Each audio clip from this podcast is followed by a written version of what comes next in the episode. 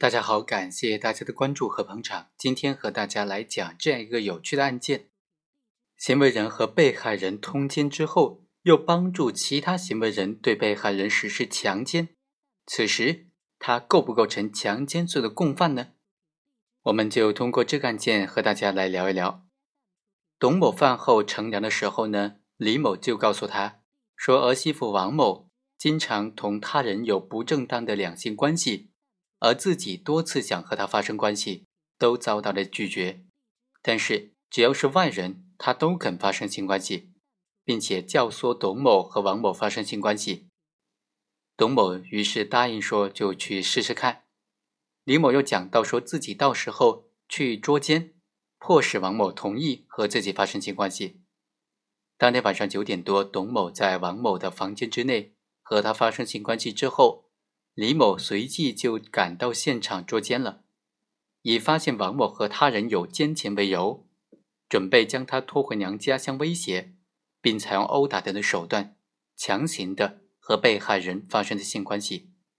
后来因为生理原因，李某的强奸行为未能够得逞。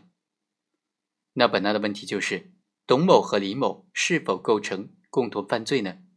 他们两个人的行为构不构成轮奸呢？我们来分析一下。首先来看第一个问题，他们俩是否构成强奸罪的共同犯罪？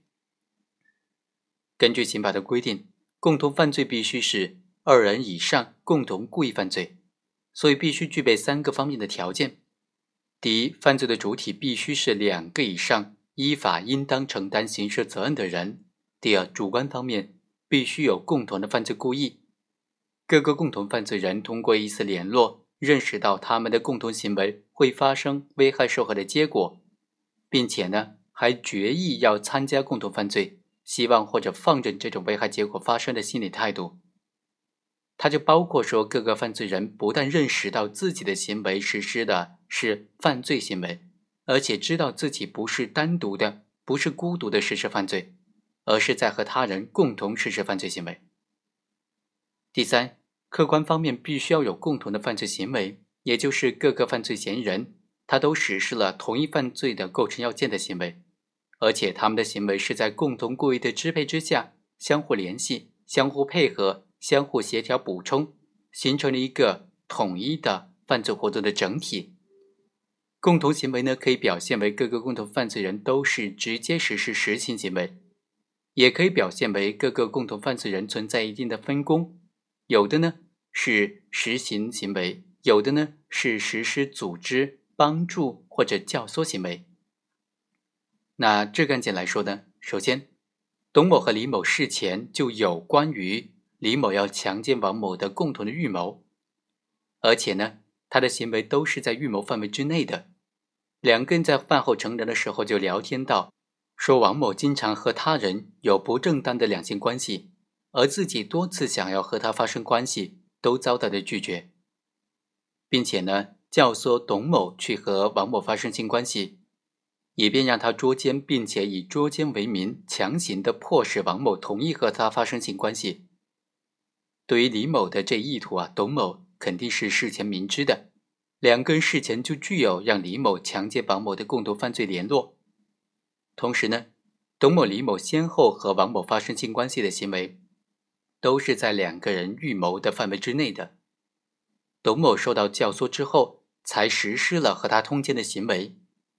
而此时，李某一直在等待时机，等待捉奸，然后等待以此作为威胁去和他发生性关系。所以说啊，董某的先期通奸行为和李某的后期强奸行为。都是在两个人的共同预谋范围之内的。李某的强奸行为并没有超出两个人的事前共谋的范围。第二，董某和王某的通奸行为是李某强奸王某行为的重要组成部分，是强奸罪的帮助行为。因为李某知道王某平常愿意和外人发生性关系，就唆使董某先和他通奸，然后呢，告诉他到时候去捉奸。并且以此为由要挟和他要发生性关系。从整体上来看，董某先期的通奸行为